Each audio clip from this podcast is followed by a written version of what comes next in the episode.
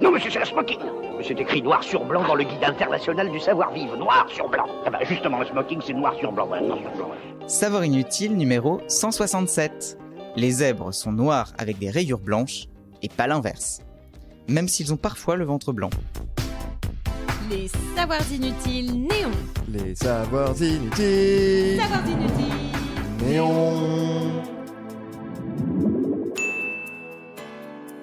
Quand vous voyez un zèbre, ça semble être une évidence. L'animal est blanc et les joies de la génétique lui ont dessiné des traits noirs sur le corps. Eh bien non. Détrompez-vous, le zèbre est noir avec des rayures blanches.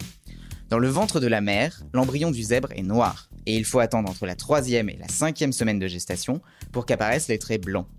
La mélanine, le pigment responsable des couleurs foncées de la peau, des cheveux ou des poils, est produite grâce à un gène. Et selon les scientifiques, chez le zèbre, ce gène est inhibé, ce qui crée les raies blanches.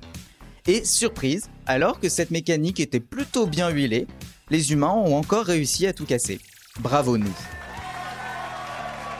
Des zèbres avec des grosses taches noires, d'autres avec de petites taches blanches, d'autres encore avec un pelage doré, des anomalies en pagaille. Que se passe-t-il donc en Afrique de l'Est? Mais qu'est-ce qui se passe? T'inquiète pas, on va le savoir tout de suite. Brenda Larrison, biologiste de l'Université de Californie, a fait les comptes. 5% des zèbres qu'elle a observés en Ouganda, sur 9 régions différentes, présentent un bug.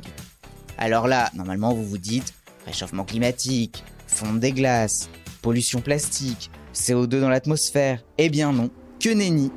Enfin, pas cette fois. Ce sont nos routes, nos barrières, nos clôtures qui quadrillent les territoires et empêchent les populations de se mélanger. Et on a donc des zèbres consanguins.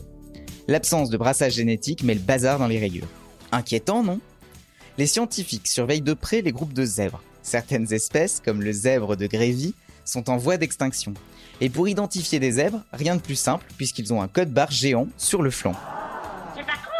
Des scientifiques de l'Université de l'Illinois à Chicago ont conçu Stripe Spotter, un logiciel open source qui permet de les reconnaître grâce à leurs rayures. En gros, vous faites une photo de zèbre, et vous la faites analyser par le programme qui compare le spécimen à ceux déjà intégrés dans la base de données. Les scientifiques devaient auparavant analyser les excréments pour pouvoir suivre les groupes de zèbres. Mais ça, c'est vraiment inutile de le savoir. Vous avez aimé ce podcast? Alors abonnez-vous sur votre plateforme préférée, faites-le connaître, laissez-nous des commentaires.